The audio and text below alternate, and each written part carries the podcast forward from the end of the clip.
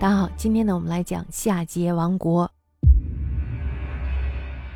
夏桀呢是夏代的第十六位君主，也是中国历史上有名的暴君。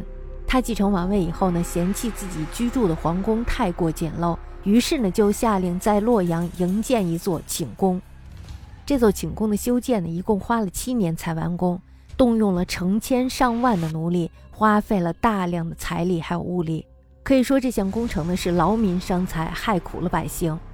但是呢，夏桀的罪恶远远不止如此。夏桀呢是一个迷恋女色的人，他的后宫呢可谓是美女如云。其中呢，他最宠爱的是一个叫妹喜的妃子。那么对于妹喜呢，他是言听计从。妹喜听腻了音乐，这时候呢想听撕裂布帛的声音，于是呢夏桀就向全国征集大量的布帛，全部堆放在寝宫里。然后呢，再找人撕博以博媚喜的笑声。夏桀的饮食呢也是非常的讲究，他想吃的是山珍海味，常吃的是西北出产的蔬菜，还有就是东海捕捞出来的大鱼。调味的佐料呢都是南方出产的生姜，北方出产的海盐。为了供应他一个人的膳食，就得有成百上千的人替他种地、捕鱼、运输、烹饪。而且呢，这个夏桀还是一个酒鬼，他特别的喜欢喝酒。他喝酒呢，还有一个非常怪的脾气，就是必须喝十分清澈的酒。如果这个酒要是一浑浊的话，那么他马上命令杀掉厨师。许多厨师呢，都是因此而断送了性命。夏桀喝醉了酒以后呢，就拿人当马骑，谁要是不肯让他骑的话，那么就得挨他的痛打，或者是被杀头。夏桀呢，而且还喜欢那些阿谀奉承的人，这是必然的，是吧？如此昏庸的一个人，肯定会喜欢那些会拍马屁的人。他很讨厌那种直言规劝他的人。有一个大臣呢，叫关龙逢。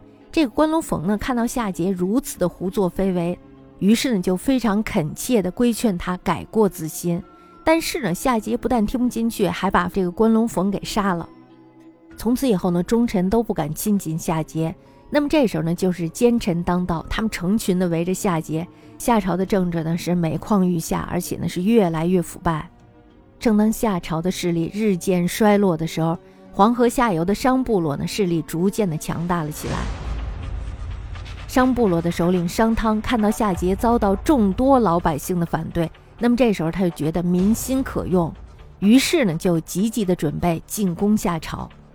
夏桀听说商汤要带兵来打他，那么这时候他就赶快调动从属夏朝的昆吾国、北国还有故国这三个小国的军队来保卫夏朝。商汤他早就料到了这一出，他先派兵灭了北国还有故国，打败了昆吾国。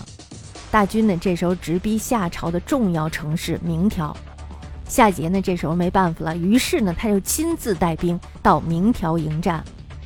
但是大家知道，这时候他已经失去了民心了，他连这个军心呢都笼络不了，士兵们这时候都不听他的指挥，有的逃跑，有的投降。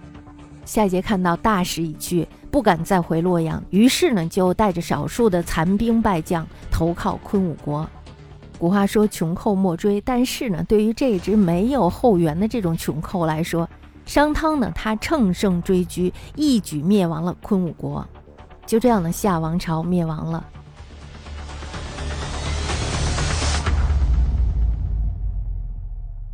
接下来呢，我们来说一下二里头夏朝的宫殿。